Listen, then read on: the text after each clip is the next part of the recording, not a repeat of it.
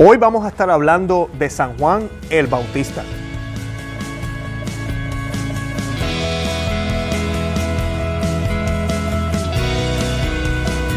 Bienvenidos a Conoce, Ama y Vive tu Fe. Este es el programa donde compartimos el Evangelio y profundizamos en las bellezas y riquezas de nuestra fe católica. Les habla su amigo y hermano Luis Román y quisiera recordarles que no podemos amar lo que no conocemos y que solo vivimos lo que amamos. Hoy vamos a estar hablando, como les mencionaba, vamos a estar hablando de Juan el Bautista. Esta semana celebramos el nacimiento de San Juan el Bautista. Siempre se celebra todos los 24 de junio. Para mí es una fiesta importante porque yo cumplo años el 23 en la víspera de San Juan. Y en Puerto Rico hay muchas tradiciones y en algunos países de tirarnos de cabeza en el agua y todas esas cosas asociadas con el bautismo del Señor, asociadas con Juan el Bautista que bautizaba con agua, ¿verdad? Y todo lo demás. Pero todo esto son eh, eh, supersticiones eh, debemos tomar en cuenta cuál es el verdadero sentido de esta fiesta. Y San Juan el Bautista es uno de los más mencionados en las Sagradas Escrituras, en el Nuevo Testamento, pero a veces no entendemos cuál es el, papel importante de, de, San Juan el Bautista. La iglesia, dice San Agustín, celebra el nacimiento de Juan como algo sagrado y es el único de los santos cuyo nacimiento se festeja. Importante, no todos los santos se les celebra el nacimiento, solamente a San Juan el Bautista. Eh, también dice eh, San Agustín, Juan viene a ser como la línea divisoria entre los dos testamentos, el antiguo y el nuevo. Así lo atestigua el mismo Señor cuando dice, la ley y los profetas llegaron hasta Juan. Propio Jesucristo dice eso. San Juan el Bautista nació seis meses antes de Jesucristo. En el primer capítulo de San Lucas se nos narra la anunciación y se nos narra también cómo en la anunciación a María, el ángel le dice a María, hey, tu prima tiene ya seis meses. Así que ya podemos ver ahí la diferencia, por qué, de dónde sacamos esto. Esto es en el Evangelio de San Lucas. Pero también se le aparece a Zacarías, el ángel, y le hace el anuncio de que su esposa Isabel iba a tener eh, un hijo. Y Zacarías dudó, no pudo creerlo. Y por eso el ángel le dijo, bueno, hasta que no nazca ese niño, usted no va a hablar más. y así fue, se quedó sin, sin habla, no pudo, no pudo decir nada. Eh, Meses después, María, ¿verdad? Recibió el anuncio, como les decía, y María parte hacia, hacia, hacia donde Isabel. Sabemos que es un momento precioso. Juan el Bautista es mencionado ahí ya, ya desde el vientre es mencionado, ya desde el vientre este, este profeta está evangelizando. Y dice las Sagradas Escrituras que brincó en el vientre de su madre, en el vientre de Santa Isabel, eh, por la alegría que sintió cuando escuchó, porque en el vientre está comprobado que, se, que los niños escuchan eh, la voz de su madre, la voz de los que están cerca. Así que Juan el Bautista escuchó la voz del, ah, del, Espíritu Santo, de la Santísima Virgen hablando a través del Espíritu Santo. Y, y, también escucha, siente a su madre llena del Espíritu Santo, porque eso es lo que dice las Escrituras, que Santa Isabel cuando escuchó el saludo de María se llenó del Espíritu Santo y dijo, ¿quién soy yo para que la madre de mi Señor venga a visitarme? ¿Verdad? La madre de Dios venga a visitarme. Y Juan sintió todo eso desde el vientre. Algo que quería mencionar y es importante, todas las personas importantes, todos los profetas en la Biblia, es Dios quien les da el nombre. Siempre fíjense en eso. Cuando se le presenta a María, el ángel le dice a, María, le vas, a, le vas, a, llamar Jesús. Cuando se le presenta a Isabel, le va a, disculpen, a Zacarías, le vas a colocar Juan. Y vemos más adelante todos saben el problema que sucede cuando Juan nace, eh, todo el mundo protestando y qué nombre le van a poner, no le pueden poner este, no le pueden poner aquello. Y, Zacarías toma una tabla, escribe, le van, a le, van a, le van a nombrar Juan. Y todo el mundo empieza a protestar y ahí él habla, se, le, se le recupera el habla y puede manifestar los deseos de Jesús, de Dios, disculpen, de Dios. ¿Y por qué esto es importante lo del nombre? Porque el nombre le da autoridad a quien lo coloca, a quien lo pone. Es por eso que nosotros, cuando nombramos a nuestros hijos, ¿por qué? Porque usted como padre y madre tiene autoridad sobre ellos. Cuando Jesucristo, o cuando nombra, por ejemplo, a, Pedro, le cambia el nombre, porque hay una autoridad especial sobre él. Exactamente lo mismo sucede con, el propio Jesús, que, que, es el Hijo de Dios, es Dios, o María y José no pueden estar por encima de él. Así que Dios mismo le dice a María, este es el nombre que vas a utilizar. Y en el caso de Juan, por la misión que tenía Juan, el nombre es escogido también por, Dios y vemos esto en el Antiguo Testamento en múltiples ocasiones. Eh, la iglesia eh, celebra el nacimiento de, Juan los 24 de junio.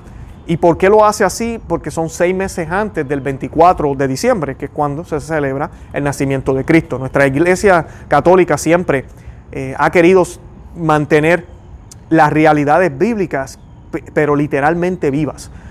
No sabemos exactamente el día, tal vez, no se sabe exactamente la hora, bien difícil saberlo, pero sí sabemos que fueron seis meses antes. Y igual con Cristo, hay muy buena prueba arqueológica de que nació alrededor de esos días, entre el 21 y el 25 de diciembre. Pero igual, no sabemos exactamente el día, por los cambios en calendarios en la historia, por todo lo que ha sucedido, van dos mil años ya.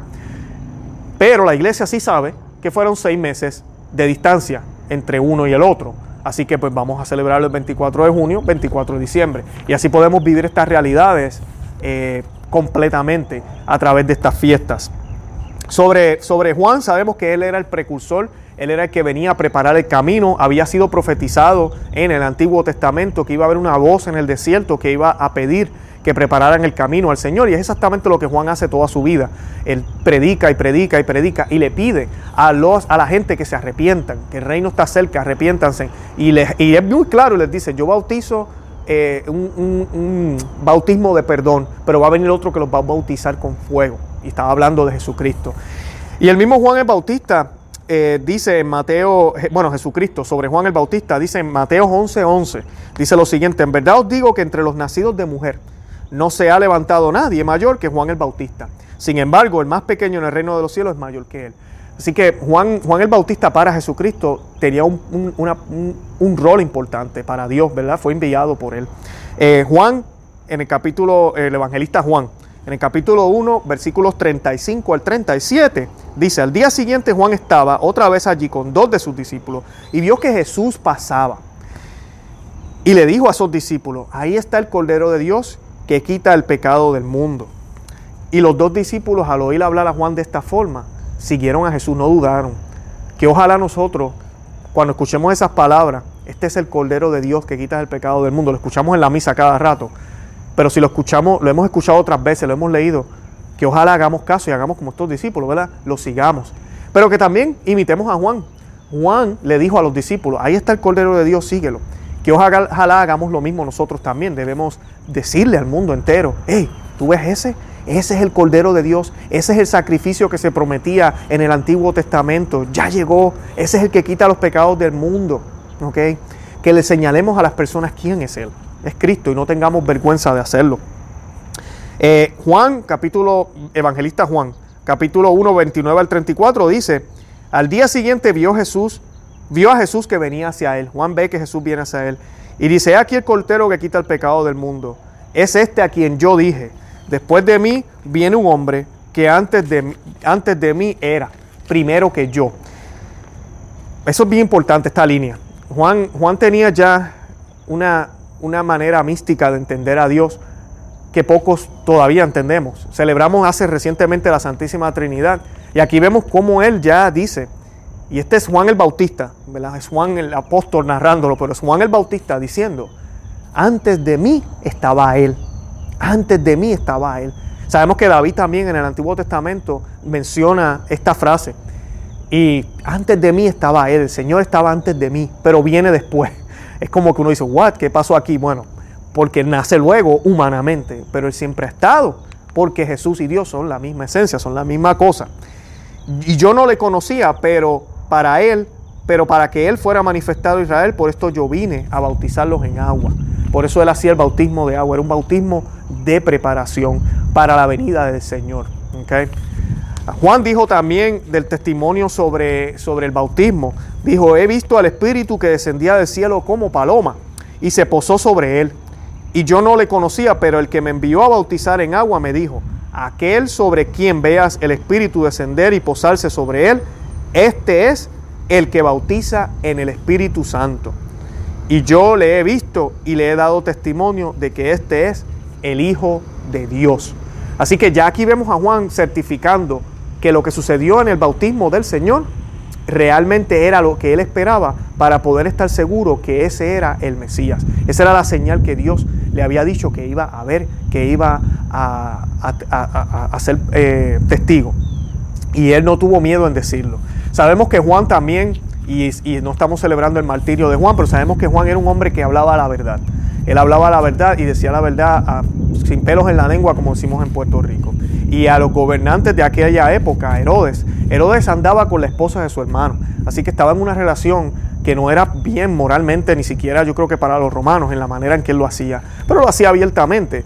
Y él le dijo las verdades en la cara, y por eso la mujer y la hija de, de, de, la mujer del hermano de Herodes odiaba tanto a Juan el Bautista. Lo hicieron arrestar y luego Salomé, ¿verdad? Y eso es lo que utiliza siempre el demonio, busca maneras persuasivas, porque a pesar de que Herodes eh, sabía que Juan le estaba diciendo la verdad en la cara y le traía problemas, Herodes lo respetaba porque sabía que era un profeta y sabía que era una persona especial. Pero Salomé con su danza y su baile y toda la cosa, Herodes cae en la trampa y le dice, te concedo lo que sea. Y ella le pidió la cabeza de Juan.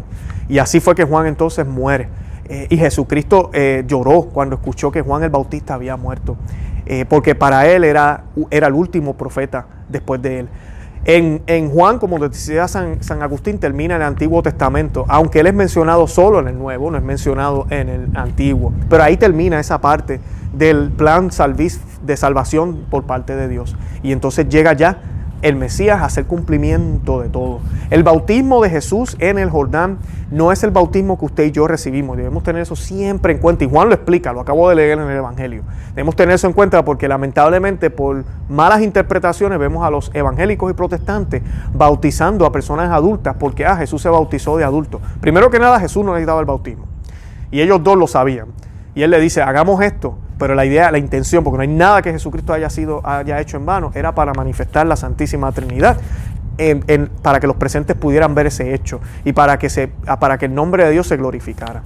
Pero realmente el bautismo que Jesucristo instituye no es solo un bautismo de reconciliación con Dios, sino que es un bautismo el cual nos hace nacer de nuevo.